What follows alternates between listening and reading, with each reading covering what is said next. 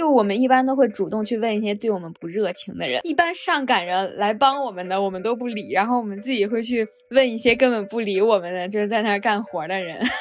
然后这个人他一般就是工作人员，我理解，就那些特别热情的，基本上就是 想要拉你的司机或者一些其他的。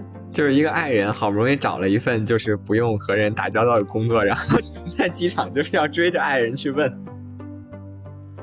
对他的那种向往是来自于就是遥远吧，不是特别的理解，然后他又很神秘，然后他又有背后有很多的意义，就是被他的那个意义所震慑。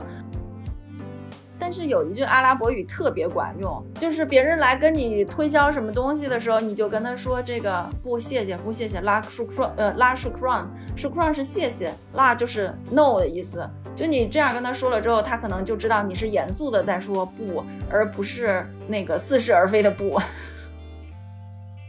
第一个感觉就是这这个地方人很多，然后第二个感觉就是这地儿的人真闲。去餐厅吃饭啥的，他们上菜的速度也还挺慢的。就我去当地的肯德基、麦当劳，平均都要等十五分钟，他那个餐才出来。冰淇淋机都是现开的，可能我不知道是我去的早还是咋着，反正就那个都等了十来分钟。就是我觉得旅游最大的好处就是你遇到的所有的人，他都有这样的一层滤镜在。这个人在你心里，他就是很单纯的那种美好。但你一旦把他拉到你的现实生活中来，你就会觉得自己真的是一个被消费主义也好，被资本主义侵蚀的人也好，反正就会有这种心情了。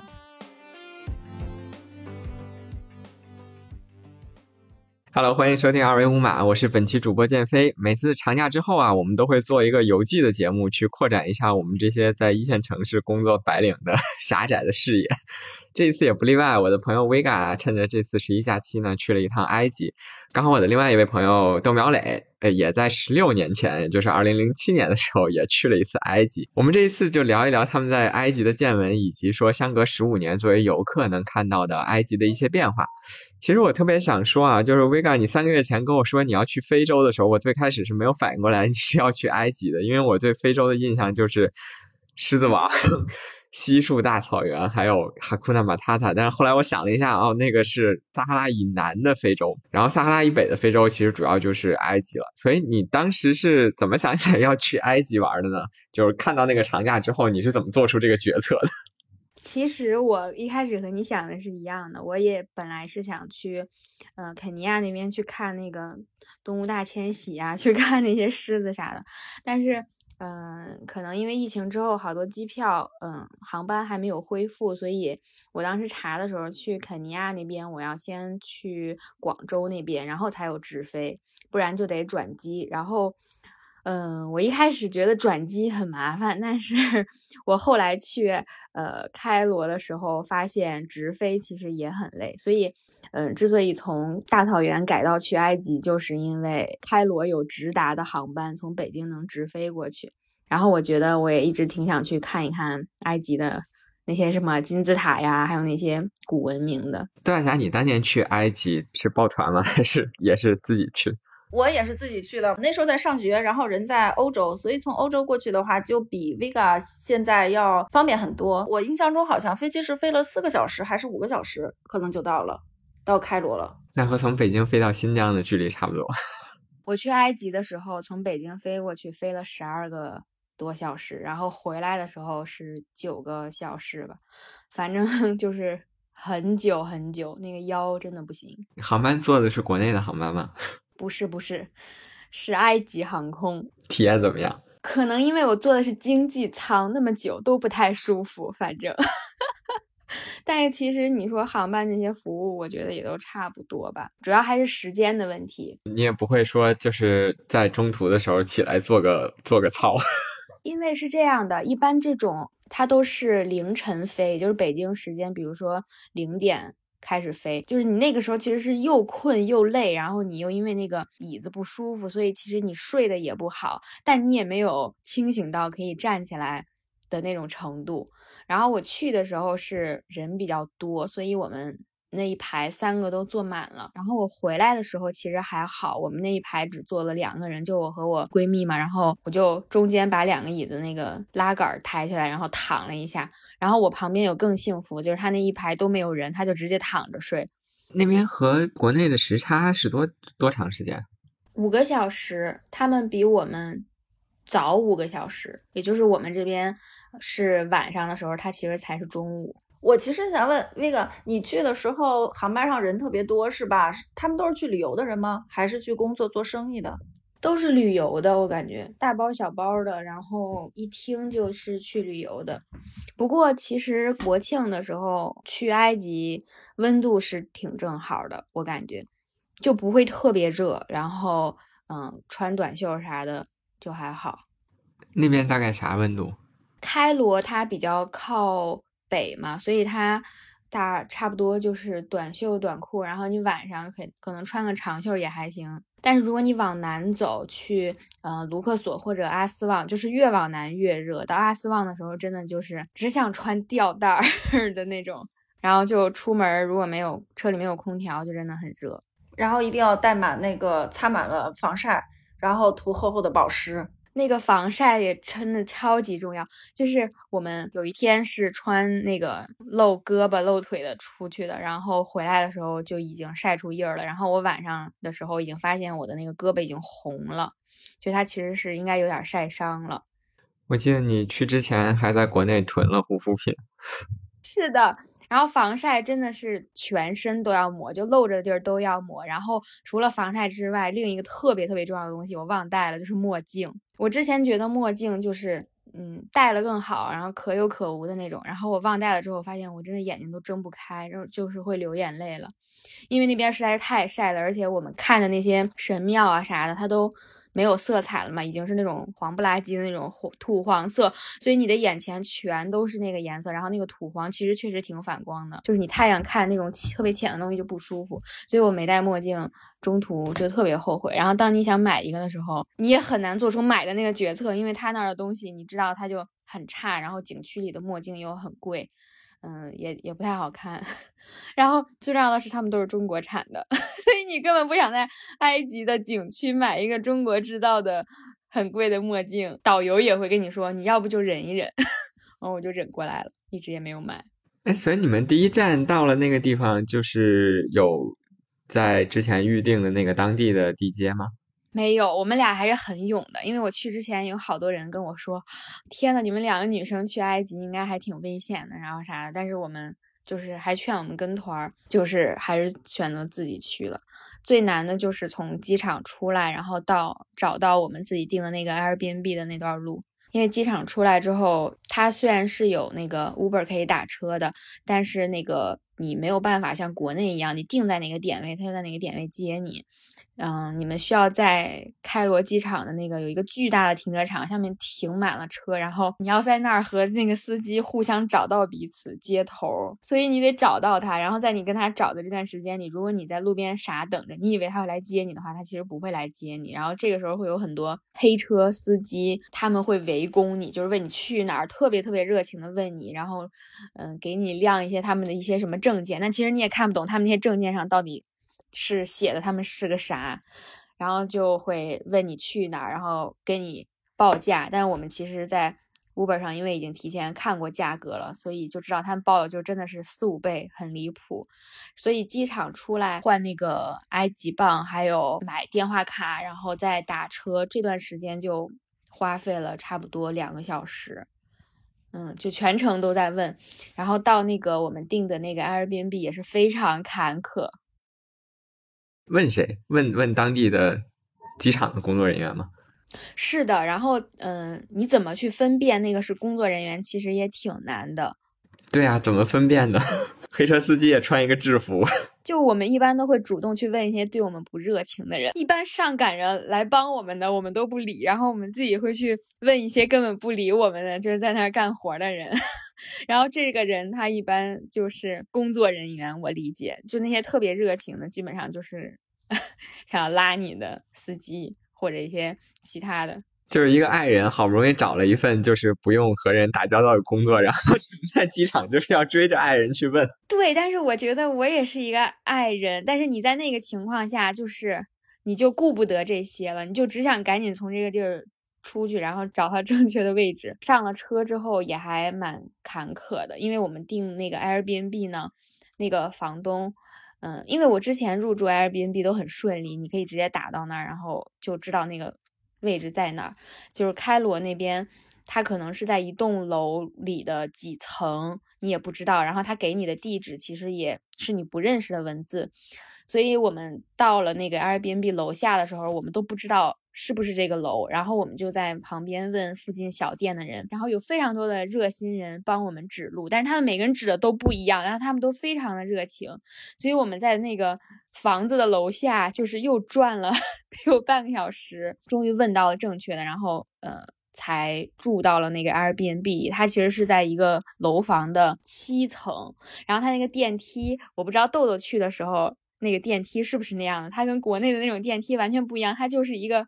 木箱子，然后它是没有门的，它只有你可以理解为它是一个箱子，然后你面前那个就是国内那种会开关的电梯门是没有的，然后那个门就是人家墙上家里的门，就是如果你的电梯到了一层，你推开那个门，你就进了人家的家 啊，这不是传说中的入户电梯吗？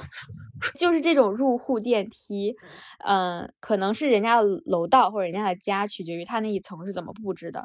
所以那个电梯我们坐的时候也觉得还蛮神奇的。然后那个按钮我们也就到现在我都没闹明白，都是每次我们上下都能碰到好心人给我们按。然后在那个地儿就只住了一晚上。然后我们当天是在那儿放完行李之后去的金字塔嘛。然后金字塔是我整个行程里面我感觉体验最差的地儿。我们是六点到的开罗，然后嗯，到了之后我们就想着说先去放包，放完包然后就直奔金字塔。但我们实际上到金字塔的时候，可能已经九十点钟了，就是这中间花了很久。其实还挺快的。你要是类比一下北京，如果你要是一个外国人，然后六点多钟落地大兴机场，你觉得他九十点钟能赶能赶得到长城吗？对，因为他们那边倒没有那么堵车，就是他们路上有很多车，但是至少人家都是通的，就是会移动的。北京是真的会堵死。好消息，好消息，二维码建听友群了！为尽快回笼粉丝，所有主播上班摸鱼陪您聊，进群还能了解二维码最新活动动态及选题展望。进群请认准微信个人号二维码全拼，二维码全拼，马小二恭候您的到来。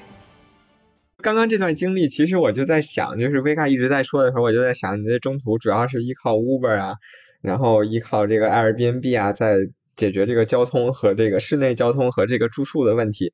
那在十五年前，那个遥远的移动互联网还没有普及的时代，我在想，你当时是一个什么样的体验？我应该是最开始就特别不顺利，不知道现在有没有这种情况。就是当时我记得是零七年的一月份，就是过完了元旦的时候我去的。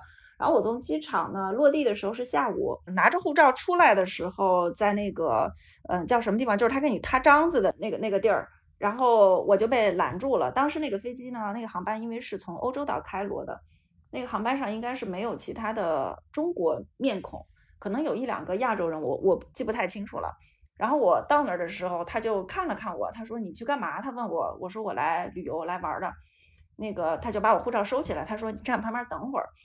然后我就站旁边等着，一直等到整个飞机那个航班的人全部都过完了之后呢，就是那个旁边一直等了大概有十来个人吧，还有一些孩子，然后有一些那个判断不了哈，就是哪儿的人那种妇女，他们带着孩子，然后拿的那个他那个护照是绿皮儿的。我的是红皮儿的，然后就哎一指说你们来吧，跟我来。我想着哎，这肯定是给拉到小黑屋去了呀，我就跟着走。我就印象那个前面那个胖胖的那个 officer，他拿着一沓护照在手里面啪啪啪啪啪甩，走在前面，然后我们就大包小包的拎着跟在后边，就给我们拎到一个旁边的办公室里面，在那儿等等等，也等了很久，也不知道在等谁。然后又等了其他的这个 officer 进来了之后呢，他们就一个一个问。然后问别人的那种阿拉伯语我也听不懂。他问我的时候，就我是最后一个被问到。他说你来干嘛？然后你这儿有朋友吗？你要住在哪儿？然后什么什么什么，我就跟他说了一下。说完了之后，他看着我没动，然后我看着他也没动。其实我当时呢，在那个口袋里面是装了一些埃镑的零钱，还有那个小面额的美金。就我是做了准备，如果他要跟我要钱的话，我其实是有东西给他。但是我感觉不能惯他这个坏毛病吧，我就一直跟他扛着。然后他瞪着我，我看我看着他。后来他说啊，行了，你走吧。然后我就出来了。我出来的时候，那时候已经天黑了，就是我可能在里面被他扣了一个多小时，就当时是这样一个情况。呃，但是呢，我是比较好的，是嗯，在当地是有人来接我的，然后就是没有这个打车什么这种特别困难的事情，所以当时呢就是坐着车，然后我们就直接到酒店去了。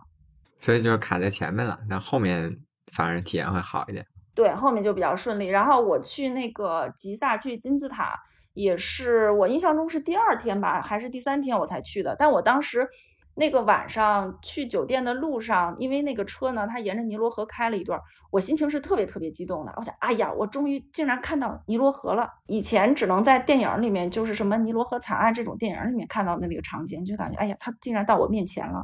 这个我跟豆豆又不一样。我其实看到尼罗河的时候，我确认了很半天。我就是我们问那个司机，这是尼罗河吗？他说是的。然后我们又在那地图上看，发现是的。说实话，我觉得它就是一个平平无奇的水渠的感觉，像通惠河是吗？还不如亮马河，真的那种感觉就还不如亮马河旁边热闹。然后你就感觉它就是可能它也不够宽，然后它也不够壮观，所以就感觉像。嗯，像 像个水区的那种，然后我还拍了照片发给就是我的朋友群里面，他们说这不跟亮马河一样吗？有啥区别？也有灯光秀吗？现在亮马河上可漂亮了。没有，我们那看到那个河就是一条普普通通在流淌的河，还不像亮马河，嗯。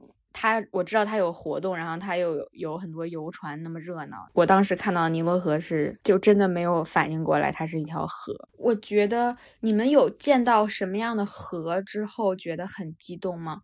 我是很少的，虽然在北京也很少见到河，就是它既不像，嗯，比如说像颐和园里面那些湖一样，它是有那种景观的，比如说它周围有很多石头呀，或者它里面有很多花。或者有鱼什么的，它没有欣赏性，然后它又不像海一样，比如说海是，嗯，有蓝的，然后有那种沙滩，旁边有沙滩或者怎么着，然后有礁石啊啥的，这没有这些东西，它就是一条河，然后可能两边修了路，就是这样，就真的很像亮马河的那个感觉，所以我并不是觉得因为被剧透过了，所以才觉得它平平无奇，而它在我心里确实就。平平无奇，我也没有查啊，但是我觉得可能就是你说一个河作为旅游景观的话，说尤其是像尼罗河这种就是相对来说比较长的河，我我不知道啊，但是可能流经开罗的那个河段是不是并不是特别的好看，因为你就算是你比如说长江和黄河。嗯，那流经的城市也很多，也并不是每一个城市它的每一段你都会感受到它的那个河的漂亮的壶口瀑布，整段黄河可能就那一个是可以作为五 A 级景区的。对对，我觉得也是，没有遇到那种节点性质的地方，可能都是正常流淌着的那种。然后邓大侠看到尼罗河的激动，可能是来自于对电影《圣地巡礼》的，对他的那种向往是来自于。就是遥远吧，不是特别的理解，然后他又很神秘，然后他又有背后有很多的意义，就是被他的那个意义所震慑。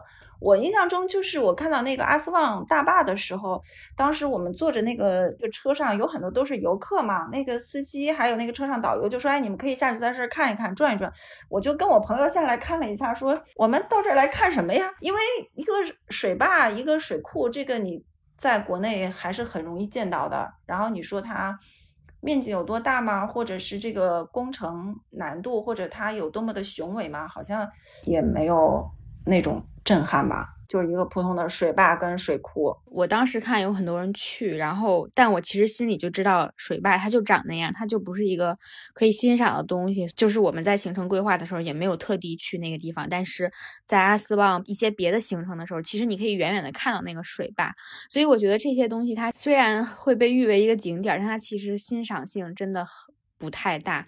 嗯，我们后面也去，包括在 B 站呀之类的去看了阿斯旺水坝的它的一些历史介绍，就是你能体会到它是有很多历史的意义在，然后也有很多功能性的地方，但是从观赏性来说，就它不是很强。你可能需要随身带一个 B 站里面纪录片的那种解说，效果就会好很多。对，我们在出发之前，我跟我闺蜜，我们俩都下了很多那个埃及的纪录片儿等等。在那个埃及的时候，也是一边玩一边看。就比如说明天可能要去什么地方，然后我们前天晚上就看一看那个地方的一些介绍和纪录片啥的。因为我们全程是就不是每一个地方都有导游啊。就是你第一个景点其实不就去了金字塔吗？你看到金字塔的时候是？什么感觉啊？我感觉我真的是一个很煞风景的人。可能我看到金字塔的时候，我真的没没什么感觉。我不知道是我的问题，还是我我们这一代人是不是被这些流媒体 里面的图片给。就是洗脑太多了，因为我们是自由行，所以我出发之前会做很多的攻略嘛，然后我在小红书上各种看，各种看，就大家拍的那种我都看了。当他在你面前的时候，你会发现它很大很大，然后很高很高。主要是你看这个东西它本身的观赏性，其实你在来之前就已经看到很多图了，那这个。其实你已经被剧透了，甚至他们很多还没有图片里漂亮，因为你在图片里你可以看到各种各样的天气、各种各样的风景、各种角度的金字塔。然后，但我们其实实际上去的时候，你的体验不仅是看这个塔嘛，你还会有很多附加的，比如说从你买票开始到你进景区的整个体验。那我们进去的时候，就是金字塔是全程我觉得所有景点里面体验最差的，因为它真的太有名了，所以所有的我觉得全开罗的骗子可能有一半在金字塔里，就是你从进去开始就会有非。非常非常多的人围着你，他们会非常非常热情。比如说我进门的时候，就一个人拿着我的票说：“这个票你一定要拿好，千万不要给别人。就是在你进入金字塔之前，千万不要给别人。”然后他就把我的票拿去了，但他是手里拿着我的票这么跟我说的：“你千万不要给别人。”我当时就只能跟着他，你知道吗？然后我就很愣。然后他走了之后，他就嗯走到了他自己的那些骆驼呀、马呀旁边啥的。我就说我们不需要这些。然后他就说没关系，你可以不做。然后我说，嗯，你是要收费吗？然后他就说他是免费的。就是我反复的问他，你是不是要给我们提供一些收费的服务？他都说不是。但是就是当我们在跟他一起走出去一些距离的时候，然后他就开始说，其实你们可以坐这个骆驼上去，不然你们走上去会很累啥的。然后我们立刻就跟他说不用，然后就拿着我们票开始往回走。然后他就又追了我们很久。这个时候他就会变脸了，他就会没有那么。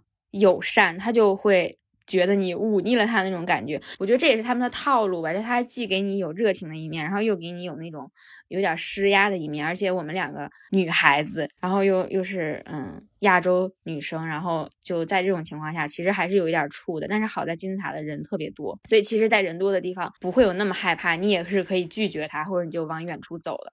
然后我们离开了他之后，在我们。嗯，进入景区到金字塔那个塔的那个中间，其实是要走得有一两公里的路的。然后在这个路上就有特别特别多的骑骆驼的人，要给你拍照的人，然后单纯跟你要钱的人，不断的问你，然后不断的跟着你问，可能还有很多小孩儿就在那儿追着你啥的。所以这段路其实就是你要一直的去拒绝他，所以这段路就非常累。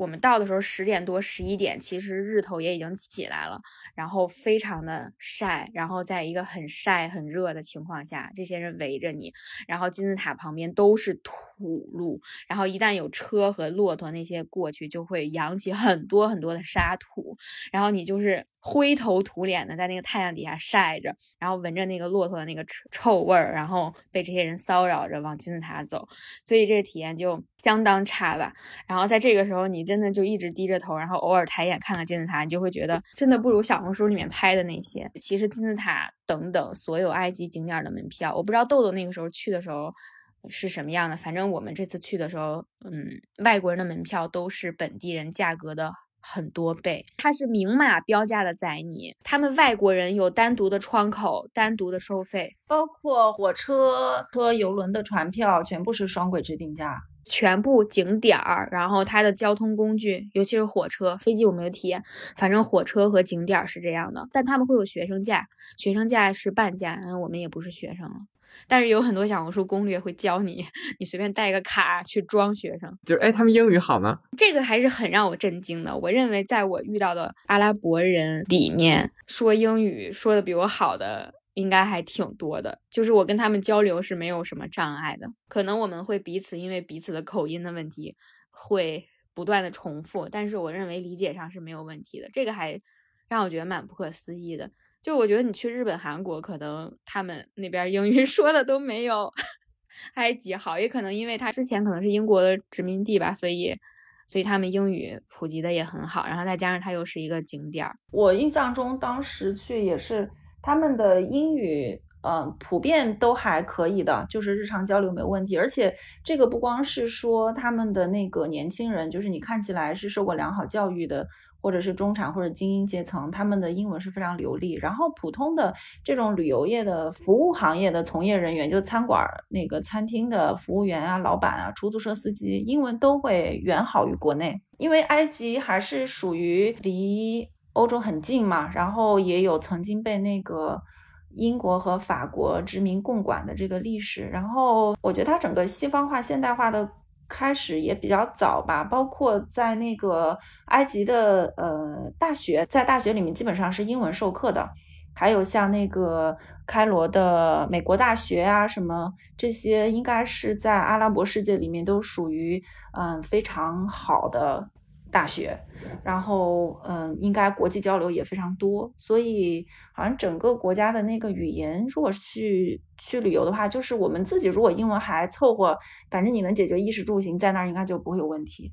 这个还挺让我惊讶的，因为我之前在小红书上看，他们还会让我们去下什么中文和那个阿拉伯语的翻译软件。其实我是没怎么用那个软件的，我反而偶尔会用用谷歌翻译，就是做一些中中英的这种翻译，其实是不太用得着翻译成阿拉伯语的。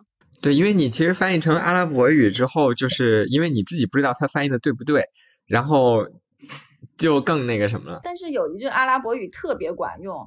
就是我到了那儿现学的，不谢谢拉舒克 n 就是别人来跟你推销什么东西的时候，你就跟他说这个不谢谢不谢谢拉舒克 n 呃拉舒克 n 舒克 n 是谢谢，拉就是 no 的意思。就你这样跟他说了之后，他可能就知道你是严肃的在说不，而不是那个似是而非的不。这个有好多攻略，就教你说，呃，不要，然后没钱，但我也没学，我就是摇头摆手，no。因为我觉得他们对那个就是呃中不是不光是中国，就是亚洲，特别是女性，就是他们的那个调戏和挑逗是非常肆无忌惮的，就是吹口哨啊，然后围着你跟你嗯要钱呀，或者是小孩跟你要吃的要钱，各种骗子就会围上来哈，好像对亚洲女性是特别的突出这个现象，所以还是需要学一些保护自己的招数。其实我在路上的时候，有的时候也分不清楚他是对女生这样，还是对外国人这样，还是对就是亚洲的这种黄皮肤的这种面孔这样。所以我一度是有一些分不清楚他究竟是，就是我是处于哪一个弱势群体里。包括你刚刚说那个调那个调戏，我我也有一度分不清是不是的。就是比如说我去有的地方吃饭或者买咖啡的时候，然后我付给他钱，他找我钱的时候会。嗯，就是正常，他不就直接递给你吗？但是有的那个找零的时候，他会你拿的时候，他就哎往旁边一躲，然后他就就就就像给你吃不给你吃，给你吃不给你吃那样逗你。就是我是被这样逗过，得有三四次吧。结账的那个男的会这样拿着钱这样左右逗我，然后我接钱的时候不会一下能接到，然后但是他又是笑着。做这样的事情，我到现在都不知道他是出于什么心理。我不知道豆豆有没有被这样逗过。嗯，这个倒是没有，因为我当时跟我一块儿旅行的是当时的男朋友，所以他们对有男性在场的话，他对于女性呢就会收敛 很多，是吧？说不好听就是打狗看主人的那种态度。因为我觉得他们确实，特别是年轻女性哈，在国内这个环境里面还是比较友好的，但是到了那个地方会感觉到反差非常大。就是我有一个印象很很深刻，就是那边其实埃及是，嗯，它的那个小费的文化，小费的这个习惯是很多年的，大家都普遍接受的，所以嗯，我们当时请的那个导游呢，也是嗯导游啊，或者是司机啊，在某在哪个景点请了一个导游，最后都会给他一点小费。然后他们给小费的方式呢，就是十十六年前还是那种比较原始的，把那个钱放在手心里面，然后你最后跟他握手的时候，把这个钱就交过去了。他就会很自如的把这个小费从你的手里现金就转移了。我们有一个导游呢，是从开罗一直往南，他跟了我们几个地方，然后最后走的时候跟他道别的时候，就是我们要走了，然后跟他比较那个还拥抱一下，说跟他再见啊，非常感谢他什么什么。然后最后的那个小费呢，其实是我给他的。然后他先跟我同行的那个男性的朋友先握手了，然后一握上去的时候，他明显感觉到那里是没有钱嘛，是空的，他有点诧异。然后你看他脸上有一个微表情，然后他跟我握手的时候，那个钱就在我手里。我觉得他可能从来没有从女性手里拿到过小费，当时他愣住了，然后眼睛就瞪了一下，但是。愣了一下之后呢，那个动作停顿了一下，他又把那个钱拿走了，一些震撼。对对对，从一个女性手里接到了小费，但他依然是拿走了。就刚刚维卡说到那些，就是玩笑也好，调戏也好，他肯定自己觉得是玩笑了，但是你如果觉得不是玩笑，这就是歧视。对，我会想一下，因为我觉得他是一定不会对一个男生。做这种动作，他会递你钱的时候给你这样左右摇摆，我觉得不会，但是不知道说他到底是什么心理，你会愣一下，但我每次都是也是会笑一下，然后反正他也就玩两下，然后就给我钱，所以我笑一下还是拿走。你没跟他们拍过桌子吗？没有，因为他其实，在比如说帮你点单的时候，他都是很热情的，所以他前面也并没有说服务你服务的不好，他就是这样逗你一下，所以我到那个时候我是愣住的，我不知道他是。出于什么心理嘛？我感觉我在这种情况下倒也不会拍桌子，我可能会愣着看他一下之类的，然后但他还是微笑的，就我也看不懂他们的那个表情是哪种笑。对，反正这个是让我记记忆挺挺深的一个点。我当时有观察过，就是因为走在路上他会那个。嗯，总是有人跟你在那儿就是喊你，然后吹口哨什么的。我当时就注意了一下，因为那个时候其实中国去自由行的游客是非常少的。然后他们对待亚洲面孔的，不管你是中日韩什么国家的，都是这样子的态度。嗯，但是对白人的女性游客，他们是不太敢的，他还是心里应该是存有一定的敬畏。就是我在路上走的时候，他们一般会叫，就直接说 China 这样。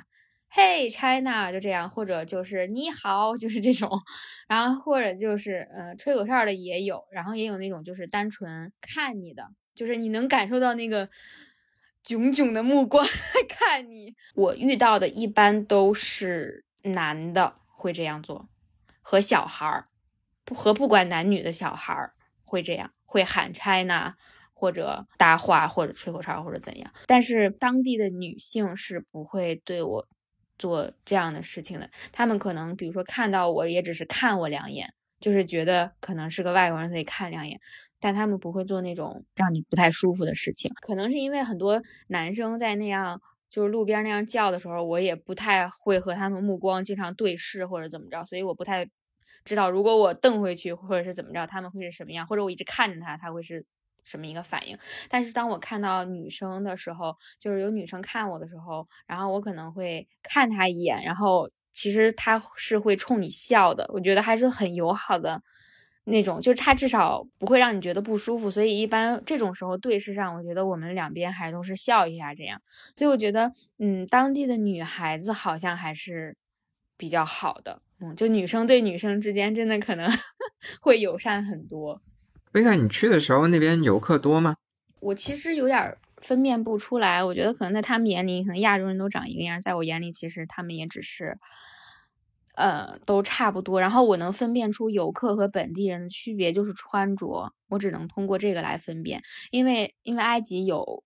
呃，白人也有，嗯，黑人也有，或者棕色皮肤的，他们也就是不能靠外貌来去分辨出来，所以我只能看衣服。然后，如果是他们穿的是只要是暴露的衣服，肯定就是游客。除了穿袍子之外，穿的一些比较前卫的衣服的，或者比较 和当地的那种感觉不太一样的，就是游客。那我觉得从我观察来说，游客不是特别多，因为我。那个时候去的是九月底吧，反正跟国内的国庆我觉得是错峰。你去清真寺了吗？我不知道那是不是清真寺，我是去了一些寺庙。就是开罗老城里面有一些非常宏伟的清真寺，有一些是不是要脱鞋的那种？对，对我我有去，嗯，就是你说的那个游客都穿的比较少，我印象当时是。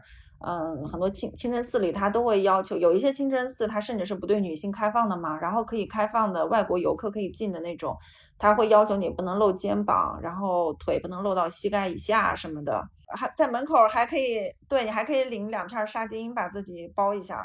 我没注意那个要求，倒也没有人拦我们，因为我们去那个寺的时候穿的本来就是长裤，就那种比较薄的长裤，防晒呀啥的，然后上衣也是穿了防晒的上衣。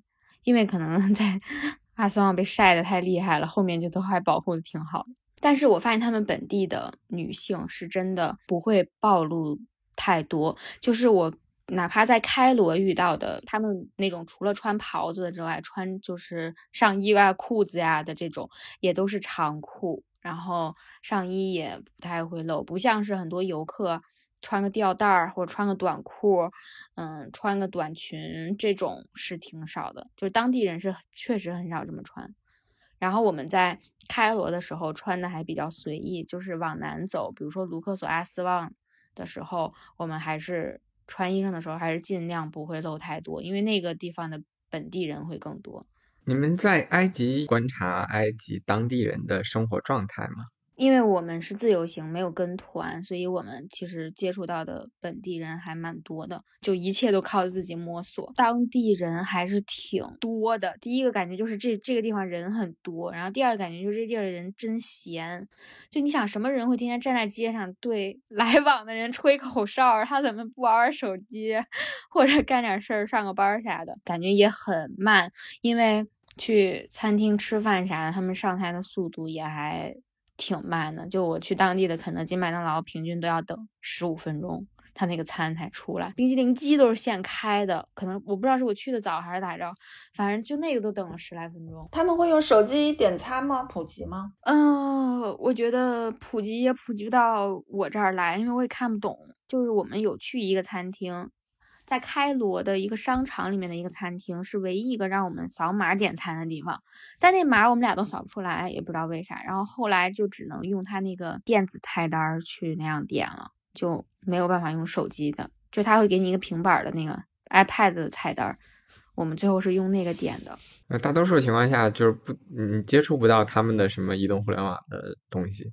我认为百分之九十是没有这种手机点单的。就是你，你说叫外送这些除外，我就说你坐在那个桌子上了，然后你说你要点餐，他肯定是给会给你一个纸菜单的。不是你接触不到，就是你觉得就是没有是吧？就是你也观察了一下，就没有二维码。我觉得是没有的，因为别的桌也是这样的，而且他们的菜单都包了浆了，一看就很常用。那还是去了很多当地的那种吃饭的地儿的，不是一直去一些商场呀，规避本地人的那种地方。所以他们当地人我看也是那么点的。然后以至于我们在有一个餐厅吃饭的时候，感觉周围都是外国人，甚至有点害怕。那支付呢？还是用现金吗？支付都是用现金。我们在当地消费就两两种方式，一种是信用卡，一种是现金。然后我们尽量不刷信用卡，因为信用卡的汇率不好，所以现金的汇率是非常好的。所以我们能不刷卡都不刷卡。我不知道你那会儿换钱是嗯怎么换，反正我们从机场出来，直接在他们那个银行换钱的话，汇率可能是四，就是一人民币。换四埃镑，然后你在当地的一些中餐馆啊，去换钱，一人民币能换五点多埃镑，所以这个差的还是挺多的，所以肯定是用现金划算哦。还有一种支付方式是美元，美元现金。你知道我当年那个，因为零七年其实还是在他们的革命之前，那还是穆巴拉克的时代哈，就是那时候的经济应该说不定是嗯好于现在的。我听你讲的，就是当地人的这个闲散程度。似乎好像还不如我十六年前的那个那个状态哈，就是感觉相对的安全一点儿，然后对那个亚洲女游客的骚扰还少一点儿。然后我那个时候我印象是埃镑是比人民币还值钱的，因为当时我用美元还是欧元去换的话，美元好像是一比五还是一比六，一比五点几，它应该就是一埃镑，对，一埃镑应该差不多约等于一点三、一点四。一一点二、一点三人民币吧，一块二、一块三。现在一美元应该能换三十的 i 镑，然后如果你是按按按照我刚刚说的，你去当地找一些人换，应该能换到三十五，所以一美元就是三十五 i 镑，所以可见现在 i 镑贬值还是挺厉害的，嗯，然后人民币也涨上来了。那购买力的变化呢？我可以先说一下现在的，然后嗯，我打个比方嘛，就大家有感知，比如说我们国内星巴克三四十人民币一杯。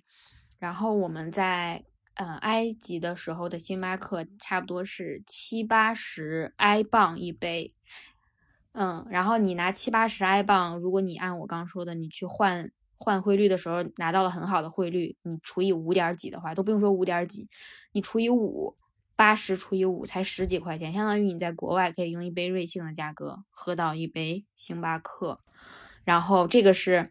从星巴克来说，然后再说打车，如果你是正正就正经打车没被讹的话，十公里也就嗯三三十块钱，三四十块钱，三四十块钱是 i 镑，然后你再折合一下除以五，那就几块钱。所以我们在开罗打车，只要有 Uber 的地方打车，我们都是完全不吝啬，因为它真的很便宜。你打半天，你其实一折合就几块钱，你每天打车几块钱几块钱，还没有国内坐地铁贵呢。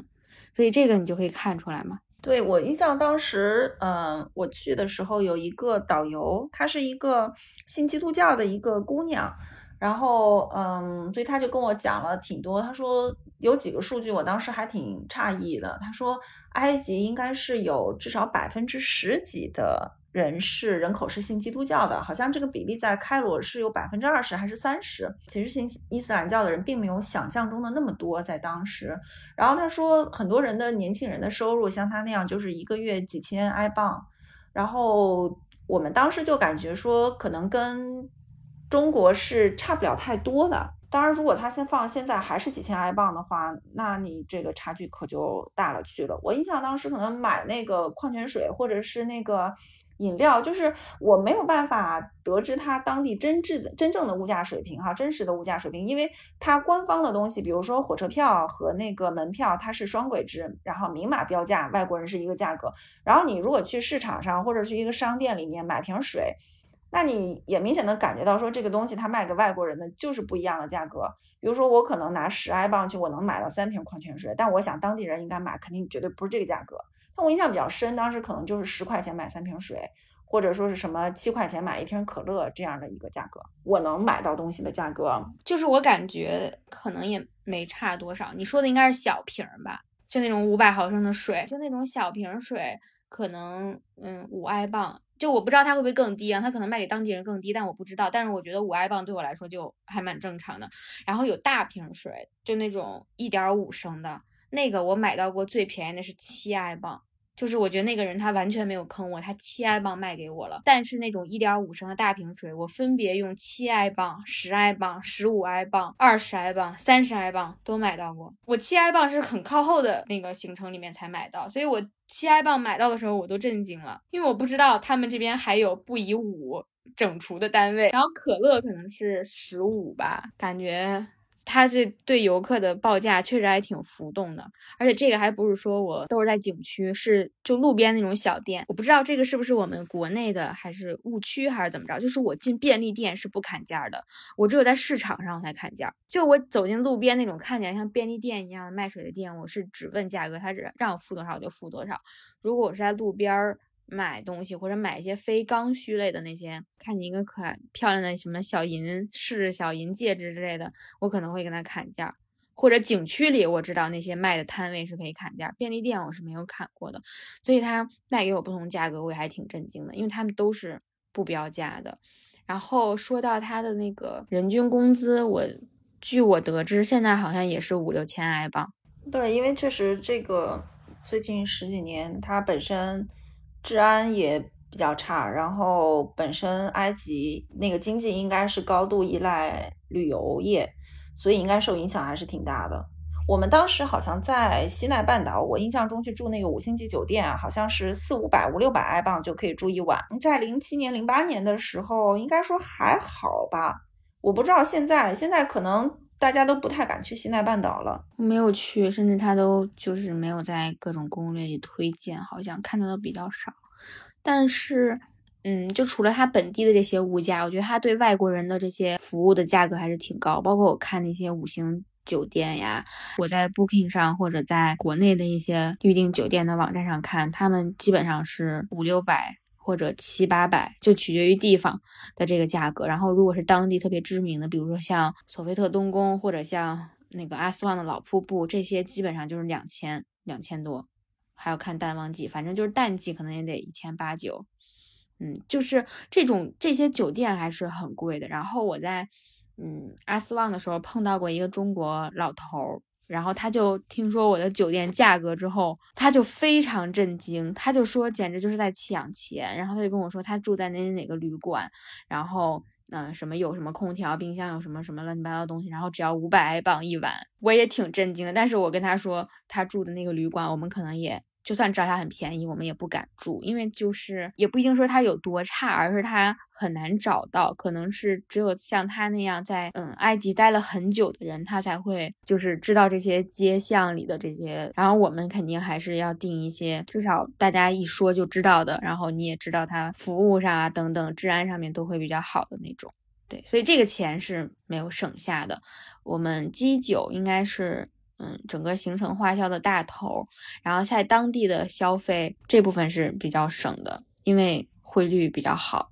哎，所以你们总共花了多少钱？我们应该是机票差不多往返直飞，因为我们订的很早，又是错峰，是往返直飞的，是七千。酒店差不多四千吧，然后剩下四五千，就嗯对，所以整体应该是一万五，差不多一万五左右。在当地没怎么花钱，最贵的就是那个火车票，火车票是要美元付，然后它是嗯。八十美元，然后据说后面还要涨价，国庆之后好像还要涨价。我当时又怕订不上，然后我在网上订的，还要付四美元的手续费，这是一个人啊，然后两个人 你就算一算吧。然后他那个火车还挺逗的，他是两个人的那种小屋的那种，如果你是一个人订的话，是一百二十美元一个人，你两个人才能拿到八十美元的这个单张票价。多多长区间的火车？我怎么说呢？我觉得那个火车。它太慢了，如果是国内的话，仨小时也就到了吧。然后它那个火车要开一宿，就是是夜火车，他们当地叫 sleeping train，好像就是专门给外国人准备的。你晚上八九点从开罗上车，然后第二天早上六点六七点到那个卢克索或者阿斯旺吧。反正就是睡一觉就行了，但是你以为睡一觉那么简单，其实也不是，因为它那个火车巨颠巨颠，然后巨晃。它那个火车还挺有意思的，一个小屋子里面有两张床，这床是上下床，然后在床的对面是有一个洗漱台，里面是可以洗脸，然后还有一些充电的地方，然后还有个小桌子可以吃饭。然后它这八十美元，你这个描述听起来感觉八十美元很值啊，是感觉是个网红车。你等我说完嘛，然后这八十美元是包含那个火车票和晚餐和早餐的，就是包含两餐的。火车是有管家会给你送上来，然后包括你上车的时候，他会帮你拉行李，然后晚上睡觉的时候，他会帮你把那个床铺了，因为他那个座位是可以。嗯，又变成床，又变成座位的，就是你可以坐在下面吃饭，然后你吃完之后，他就，嗯，反正怎么一拉就把床给拉出来，把那个座给收了，是这样的。然后他早上起来还会叫你，比如说离下车还有一个小时的时候，他会。跟你过来叫你，还有二十分钟要下车了，他就会过来跟你说。我只能说，他这个价格就应该包含这些服务。对，重在体验，一个五星级的服务。是的，而且你他们本地人的火车票是非常便宜的，可能几百埃镑，几百埃镑跟八十美元这中间差太多了，相当于我在用。两千多块钱的埃镑坐车，但是你你也不可能去坐那种几百埃镑然后挂在车上的。对，我不可能坐，是因为那个条件也确实我不会坐。另一个就是他也不让我坐，你想坐他都不给你坐，他那个不卖给你的。你只能买那个车，而且就算你跟他们坐一样的火车，因为我不仅坐过那个 Sleeping Train，不仅坐过那夜火车，我还从开罗去亚历山大的时候，我也是坐火车的。他那个是三小时的车程，然后外国人是有专门的买票窗口的，他那个。我买的一等座是三十美元，这很明显，这跟他们国内的人坐这个一等座的收费也是完全不一样的，所以它就是整个收费体系都不一样。然后服务是最好的，但是这个火车的环境是超差的，就是完全称不上好。它那夜火车很脏，就是如果你拿你的手指头捋着它那个火车窗窗台儿，你都不用你都不用拿手指头捋，你拿眼睛能看出来那有一层土。如果你拿手指头捋的话，应该能捋出一手心的土来。然后它的那个到处都破破烂烂，然后就只能用破破烂烂，然后脏脏来形容。就犄角旮旯里都是灰，陈年老灰。然后夜火车可能因为它那个床铺毕竟是个平的，然后还老换上面这个床单，所以还好一点。床铺至少还行，然后只是别的地方的设施很脏。当我坐他那个一等座的，称之为一等座的那个火车的那个座位的时候，才叫真脏。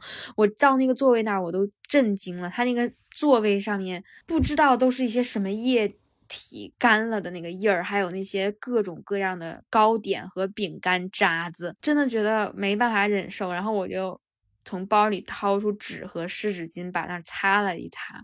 然后我不知道在当地那个火车车厢里的别人看来我是不是有病，就你感觉你屁股好像没有地方可以放，因为它上面都是渣子，你怎么做呀？然后我在那儿擦了一会儿，我感觉别的人应该都 在骂我，说这女的在干嘛呢？至于这么讲究吗？反正就是很脏。反正火车也说到，我就顺带说一下其他的交通工具，就是车也很脏，车不仅脏，车还破。它那是不是很缺水？我现在想想到，就当你描述这些场景的时候，它不缺水，它挨着尼罗河呀。虽然有沙漠，但是我认为它不属于一个缺水的国家，因为它毕竟挨着海和河。然后他们的那个出租车也很脏，坑坑洼洼的。就你在国内，你说你要是蹭了一下谁的车，你都得心疼坏了，你得下来赶紧看，你们俩都得在那儿一顿看，一顿交保险。在埃及完全不需要，大家就是跟开碰碰车一样，你知道吗？就随便没关系，大家蹭一下蹭一下，连车都不停，直接就走了。我可以说这个 我坐车的例子，就是我有次坐那个车，然后那个车就是你如果伸出手来，你都能去把你隔壁车的窗户摇下来的那种感觉，就是这么近，不是你伸手能摸到他的车，也不是你伸手能跟他击掌，是你伸手能伸到他的车里，把他的车窗摇下来的那种近。就他们就敢开这么近，我那个司机他跟隔壁的车。那个反光镜碰了，他那个反光镜一碰不就关上了吗？然后他就直接那样开走了，他根本就不停。然后你在路上看到的所有的车，没有一辆是漆很光亮，然后表面没有坑洼的，基本上都是破破烂烂，后边尾灯就是裂了，然后车门上都是坑，然后恨不得就要掉下来。然后好多车，它一给油的时候，那个烟筒里面就通通通通通的出那个黑色的烟。我每次看到这个时候，我就捂鼻子，戴口罩。真的是这样，就你感觉那车它就不行了，快，它它还在路上开，就随时要散架了。然后最好笑的是车内也很脏，车内像包了浆一样。然后我他们开车很野嘛，因为你想他们就开的这么近，然后也不在乎这车撞了，所以他们开车很野。我好几次想系安全带，大概有三四次吧，然后那个安全带都是坏的，就是安全带你太久不用，它要不就是拉不出来，要不就是插不进去，它那个口里都是土，所以就是你想系安全带根本没有途径系。就没办法用安全带这个东西。然后我有一次把那个安全带在那拉出来，抻抻抻，然后插了半天没插进去。当我把它放弃了，把它放回去的时候，发现我的衣服和手上全都是黑色的，就是那个安全带的那个带子上面带那些黑色的不知道什么东西。然后我就在那又用湿纸巾擦了半天的手，把我手上的那些脏东西擦掉。所以这就是他们的车。在这个过程中，司机是不是全程都在像看一个傻子一样看着你？司机可能会通过后视镜看我一下，但他可能也没办法说什么。然后我也不希望他说什么，我又觉得他会不会觉得我的车技是有多差，然后这个人要系安全带，然后就对我有一些不满。司司机觉得就我我这个车技出了车祸，你系不系安全带也没有什么区别。嗯，然后除了这个之外，我再给你说一个好玩的，就是当地人也看导航嘛，然后他们也会开过，也会开错或者开过。然后我遇到过两次。开过的情况，第一次那个司机直接倒回来了，就是比如说你开过一个路口，他就直接倒车，你知道吗？直接在路上倒回去，然后再开到正确的路上。然后另一次是那个车，他逆行，他不是开过了，他掉了个头开回来的，然后又开到另一个路上。所以我感觉他们当地应该是没有交通法的，然后也没有红绿灯，非常非常少有红绿灯，然后那个红绿灯。有好多是黑着的，就是它也不开，然后也没有什么车道的概念，反正大家就贴着开。对这个给我的印象还是很深的，我觉得还蛮有趣的，可以体会一下。我后面几天坐车的时候已经适应了，就随便吧，你爱开你的，我就玩我的手机。你们都是那个用 Uber 还是那种扬招的出租车啊？都有，嗯，在开罗或者亚历山大是能打到 Uber 的，然后在卢克索和阿斯旺，呃，卢克索可能也还凑合能打到，但是阿斯旺那个 Uber 是不提供服务的。所以我们只能在招手，其实都不需要你招手，就是你在路边走，如果你往那个大马路上蹭蹭，然后随便看几眼路，那个出租车就会停下来问你是不是要上去。然后你在上车之前还有一个讲讲价的这个流程吧，要完成十五块、十块、十三块、十二块。嗯，然后我们住的那个宾馆酒店门口都会停很多车，就是你都不需要就是考虑。会不会打不到车？完全不会，你出来那个人就围着你问你去哪儿，然后你就只需要跟他讲价就行了。嗯，就很离谱，他可能跟你要二百五，最后五十就走了，然后他可能也还挣。嗯，我还挺好奇，在这个生态下，那个 Uber 上那个司机评价会是一个什么样的盛况？能把我送到终点的司机，我都给了五星。当地人都习惯了，说，哎，这今儿这个坐的不像不像碰碰车。给差评。那个你在打车软件上，你知道那个价格就是那样，就是你省了一些打那个砍价的部分，然后你就觉得这个这个师傅把这个义义务尽到了，给你送到那儿，你就给他个五星呗。然后他在路上又对你也挺好的，或者就不跟你说话，给你提供一些清静，也蛮好的。你们这趟旅程有用到什么？就是国内移动互联网的 app 在其中帮忙吗？小红书是用来做攻略的。然后 B 站是用来看讲解的，在进埃及之前还进了一个微信群，就是呃来埃及旅游的中国人的群。然后那个群里面也还是提供了很多帮助的，比如说在中餐馆换钱这件事儿，在哪个中餐馆能换到比较好的汇率，然后。就是在这个群里面会得到一些帮助，所以其实你要说它是什么 app，可能就是微信。比如说大家遇到好的包车司机或者好的导游呀，也会在里面。包括有些人可能用药呀，或者就是反正问各种各样的事情，群里面有很多客服给你回答。当然大家也不一定都会回答，你只要持续不断谦卑的问，肯定会有人看到会帮帮你的。所以我觉得这个还蛮好的。那你们在那个小红书上搜到的那些攻略，最后有用到自己的那个？真正的行程里吗？有用到，你需要有很好的梳理。比如说，我我去埃及之前，我是有做一个完整的行程规划的。我每一天要去哪儿，住在哪儿，嗯，先去哪个景点，后去哪个景点。其实我所有的这些都查过。然后这个时候我就会用到很多小红书，包括那个订火车票呀，各种订呀，就所有的这些都是你在小红书上搜集来的，但它并没有一个万能文档给你，你还是要自己做。你要去看图，决定这个景点你要不要去，然后你去看这个地方的评价和这个地方，嗯，能不能打车，有没有打车软件。如果不能打车的话，你要。怎么办？然后你要包车呀，还是怎么着？然后像卢克索，它分东西岸，你比如说你打车去西岸，你是打不到回来的车的，所以它其实有非常非常多的点。然后因为埃及它又不是一个很均衡的地方，比如说你在埃开罗这样的大城市，你很方便，啥都有；然后在别的地儿就不是这么方便，所以这些所有的攻略都是从小红书上。发的，但是最后自己做的工作要更大。就是我感觉我有的时候会需要一个类似于腾讯文档那样互助文档的东西，它既不是像小红书那样，小红书还是以很多展示为主，你看到很多美美的图，然后在微信群里你求助的时候，其实是及时性非常强的。就你当时问，如果当时有人回答你，你就会得到这个帮助；如果当时没有人回答，或者这件事儿没有没有被经历到，你就没有办法得到这个帮助。所以，如果在这个群里面，比如说有一个类似的腾讯文档，然后大家可以根据一些分类拿到想要的东西。比如说我在嗯开罗的时候有哪些中餐馆可以换哪些钱，然后我在这个文档里面可以搜，然后有哪些好推荐的餐厅，然后或者有哪些推荐的提供其他服务的地方，或者怎么着，然后或者有一些坑是啥啥啥，就是这些东西它是没有一个这样的万能文档的。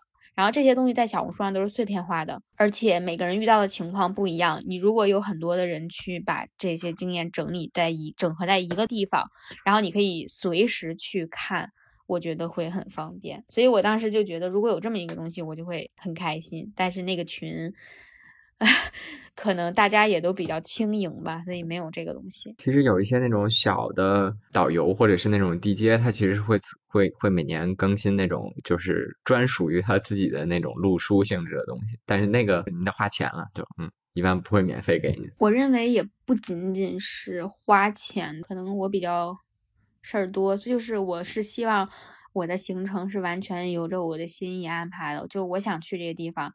我就去这个地方，然后我想去哪就去哪。在这个中间，其实我只需要得到一些工具性的辅助，而不是说我完全照搬另一个人的行程，跟着他走就行了。如果我是完全跟着他走，那他的行程我完全可以百分百复用嘛。但如果我一旦有了自己的想法，我需要的只是更多类似于这样的工具而已。然后我把这些工具性的文档再整合一下，然后变成一个我想要的。那你在当地怎么找餐厅吃饭呢？当地餐厅其实是小红书和那个猫头鹰在这些上面找。当地吃的好吃吗？我觉得我是一个中国胃，我和我闺蜜一致认为我们在当地吃了两次中餐是最好吃的，甚至没有办法听出来你到底说的是当地的饭不好吃，还是当地的中餐不好吃。因为我的饮食习惯还是想吃一些。辣的啊，然后就各种花样，然后我又比较喜欢吃。首先我很喜欢吃菜，然后他们那边的菜只有黄瓜、西红柿还有彩椒这种菜，很少有那种叶子菜都之类的。然后啊，还有可能土豆，但土豆在在他们看来应该是主食。然后没有菜就让我很难受，我觉得这很多人去埃及可能都会有便秘的问题，因为他们吃太多肉和奶制品了，各种各样的奶制品，然后还有主食，意面呀，然后或者他们当地的那种米饭呀啥的。然后那些菜呢，要么就是比较腻，因为奶制品它就会比较腻，然后要么就是比较咸。埃及有很多甜品，他们也很喜欢吃甜的，要么就甜，要么就咸，要么就腻。就辣的话不是很辣，然后又是肉。这种东西，所以就不是很对我的胃口。可能有些人会比较喜欢。我其实昨天为了回忆当时是在埃及都干了些什么，去了哪些地方，然后我还试图在我的各个社交媒体还有那个网络相册的那个账号里面进行了一番考古，然后就分别翻了 QQ 空间，还有那个建飞应该知道 Google Picasa，就是一个已经。对，已经在好几年前就已经停服的那个 Google 的网络相册 Picasa，我才发现他把所有的照片都迁移到了 Google Photo 里面去，然后依然也没有找到。然后我还翻了 Facebook 跟 Instagram，里面也没有。就我可能也不太喜欢分享照片。后来在那个 Amazon Space 的遗址里面找到了。Amazon Space 的遗址，你先等一下，Amazon Space 的遗址现在在哪？就是我登进了我的那个，我用了那个 Hotmail 的那个登进去了之后，我在哪个地方怎么点点点点点点，我就点出来了。我找到，哎呀，当年可能是在那个 Amazon Space 上面上传过这些照片儿。就是我看到有一个，要说起来，在当地的那个美食呢。我还真没有拍任何的照片，应该是也没有什么很深很深刻的印象哈。就是好像他们都会吃那种所谓的那个类似于呃呃印度飞饼什么那样的那种饼，他们叫 bread，就是面包嘛，就是薄薄的那种主食的饼。然后呃甜品就是齁甜，就是 Big 说的。嗯，还有为了中和这种齁甜的甜品，还有奶制品和肉，它就是嗯，餐餐都会给你茶，就是上那个茶，然后平常也是不停的喝茶，就是它叫做 chai 吧，然后那个茶糖茶里面也要加糖。嗯，我当时比较有意思的一个。嗯，吃饭的经历是到了那个埃及的南边，就是和苏丹快接壤的地方了，应该是在阿斯旺附近。我们当时，呃，那个行程里面有一个在游船上面吃饭的，因为当天是玩的太晚了，耽搁了时间了。后来我们那个向导他就找了一个他的同事，就是嗯，在埃及南边跟那个苏丹的接壤的地方呢，其实他有一个少数民族叫做努比亚人。中兴曾经的那个手机品牌，那个努比亚就是那么写的。那个努比亚人，他他那个同事呢是一个努比亚人，然后他带我们到他的家里面去，就是一个呃村庄。然后那个村庄里面大家也都是盖的那种土房子，就是两层最多三层的那种小楼。嗯，上面一般都是有一个那个呃平台，就是像阳台一样的，可以站在上面。那个地方呢，一月份也不太冷，也挺暖和的，就吹着小风在那儿。当时是那个呃那一家的女主人给我们做的饭，就是当地的也有面包，然后也有汤，也有茶，然后也有肉，还有那个就是用那种什么豆子煮的那种糊糊汤。我当时在那儿拍了好几张照片，就是印象中那一餐可能也是白天玩的比较累，比较饿，就确实吃的还挺挺可口的。毕竟碳水加肉加奶制品加糖，这个怎么会不好吃呢？啊，但它真的是很腻，而且他们那边的甜品真的太甜了，也不怎么运动吧？我感觉那儿的人没有见到在路边跑步的。对，除了那种特别就是一看就是那种感觉像是吃不胖那种特别瘦高瘦高像竹竿一样的人之外，他们那边大部分人都还挺胖的，就是在那个袍子下面你可以看出来。那你吃的那两顿中餐馆都是？是中国人开的吗？还是当地人开？里面至少都有一个中国人，反正我都遇到了中国人。厨子呢？看不见。有一个是老板娘，然后有一个可能是半厨子半老板，我也不知道。我们去中餐馆的目的其实是很强的，就是都是为了去换钱，然后顺路才去吃的，不是特地要去找当地中餐馆吃的。那当地就是你觉得？最不好吃或者你最没有办法接受的是啥？有一些果汁儿不行，我我接受不了。它可能也不是果汁儿，好像是什么花的汁儿，还是什么木槿花还是什么，就它有一些特别奇怪的味道。其他的还好，嗯，因为毕竟都是我自己点的啊。还有那个翡翠汤，就是那个绿绿的，我不知道豆豆有没有吃过，就那个绿绿的、黏黏的、稠稠的绿咖喱吗？不不不不不，咖喱还是绿咖喱，看着还是很可口。它是。它是那种深深的绿色，像是呕吐物一样的东西，然后它又黏黏稠稠的，像像绿鼻涕的 那种感觉，还真的。那个嗯，大家可以搜一下埃及的那个翡翠汤，然后那个那个呃那个不好喝，那个看着也不好喝，喝着也不好喝。是因为它它一看起来那个绿鼻涕状，那个比较像黑暗料理，但是味儿应该还行吧？就它里面有大蒜。黄油，然后有肉，我不行。我当时喝的时候觉得不行，而且那个还挺咸的。我我当时都怀疑那个东西是直接喝的吗，还是蘸东西喝的？就它那个入口的那个粘稠的口感，就已经深深的击退了我。那你们点菜的时候，它那个菜单上是都有图片吗？不然你们怎么知道是是什么东西啊？没有图，但是有很多特色，这个是当地的一个特色。然后这些特色的东西呢，一方面是你之前看到过，比如说你去搜埃及的特色菜的时候，他会给你推荐这个东西，它就有一个特别。固定的名字，比如说，比如说豌杂面就叫豌杂面，就是 他谁家的做的都长那一个样，你自己还有一个预期的。另外就是就会问那个服务员他们有没有什么推荐，然后这个居然是他们的推荐，然后我们也点了。哎，你们在当地有遇到什么有意思的，就是埃及人吗？就是我有遇到一些非常好的、非常好心，是真真正正的好心的埃及人。就是你如果说有意思的人，我觉得是。因为你很难跟他交流的特别深，所以你很难去判定他真的是不是一个有意思的人。那我就说说这个好心人吧，他是一个 Uber 的司机。我们是在去金字塔的路上打到的这个车，然后在这个路上呢，嗯，我们可能一开始是先问了他一些问题，然后就聊起来了。然后聊起来之后呢，就感觉他也挺热情，然后他。嗯，也很愿意回答我们的问题，然后还问我们说是第几次来，然后想，嗯，怎么都去哪儿啊之类的。然后后面就在那一路上就聊了挺多的，然后就问他们路上就是国内不是有那种三轮的那种蹦蹦吗？在北京肯定是看不见，就是很久之前有那种蹦蹦，然后在埃及也有。然后他我们就问他这个东西在这儿叫什么，能不能打到？然后他们有什么交通工具，就是除了打车之外。然后他就跟我们说，然后我们就跟他说这个东西在在中国叫蹦蹦，然后他就跟我们说，嗯，各种各样的交通工具在埃及的名字是什么，然后就聊很多，呃，比如说有什么推荐的，呃，餐厅呀啥的，反正就是，呃，这中间聊了很多我们想要得到的信息，然后他都非常好心的回答了我们，然后他还给了我们很多建议，比如说我们去金字塔那么谨慎。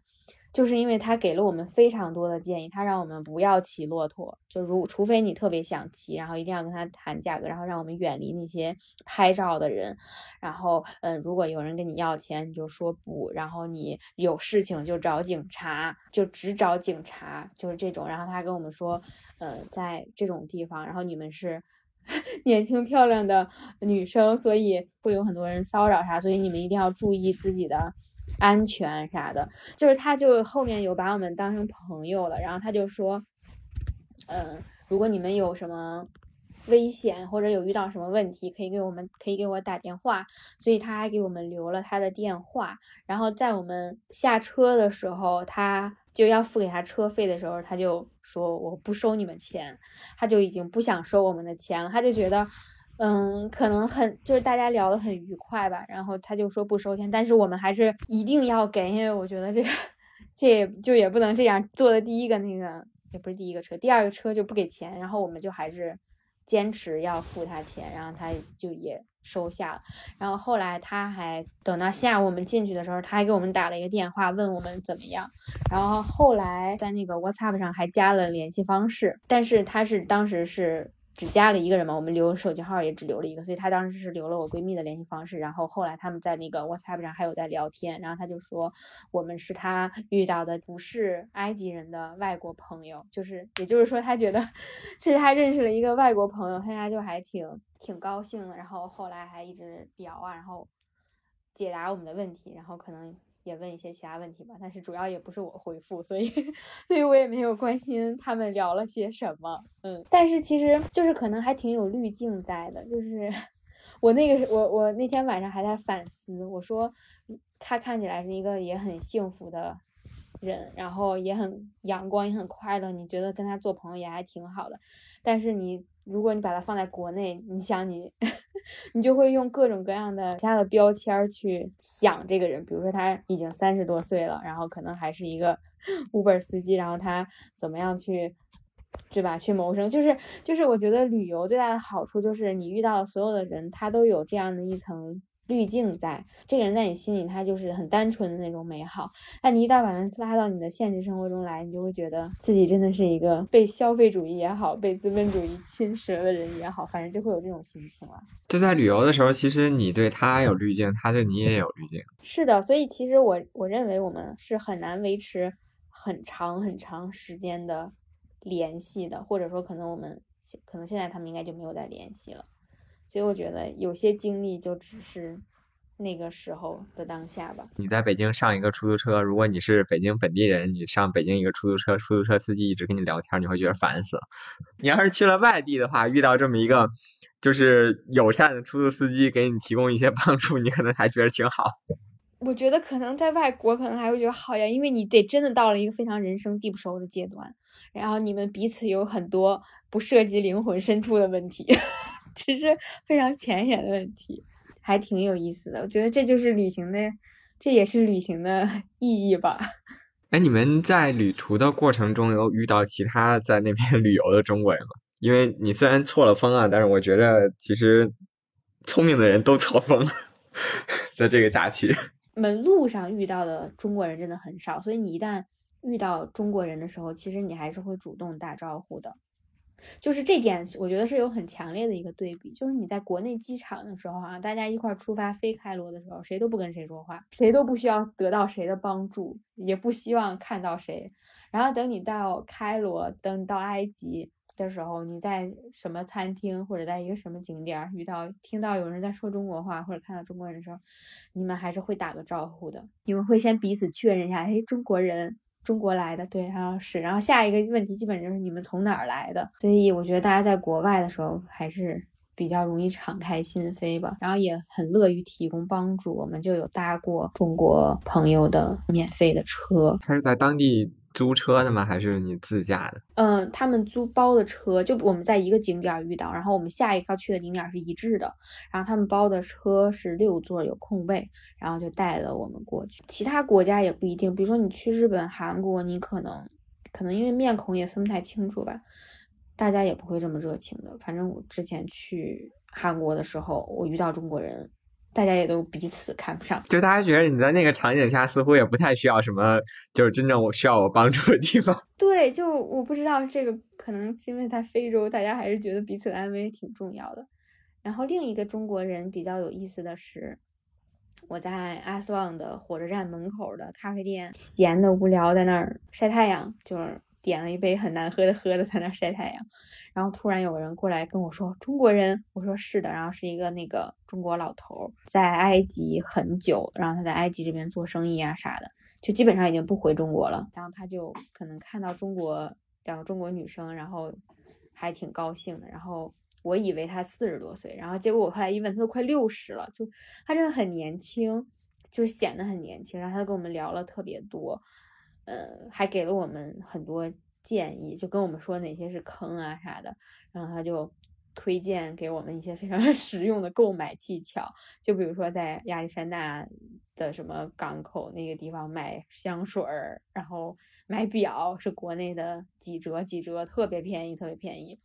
然后让我们说这个地儿还有什么 什么象牙，什么乱七八糟的可以买，然后。但他其实也应该带不进来，然后我们最后也就虽然当时听了觉得说的很好，然后可能要去买，但是最后也没有买。然后他就非常友善，然后说请我们喝饮料，然后他说他觉得当地最好喝的是什么什么芒果汁还是啥，然后就让他的朋友帮我们去买。然后因为我们在火车站等着，是在等等着火车嘛，然后但是我们其实还没有拿行李，我们的行李还在酒店，我们准备等时间差不多了。再去酒店拿完行李再去火车站，然后因为他跟我们聊了得有一两个钟头，所以最后他还就是开车带我们去酒店拿了行李又给我们送回来，就是他自己在当地是有车的，所以他就是。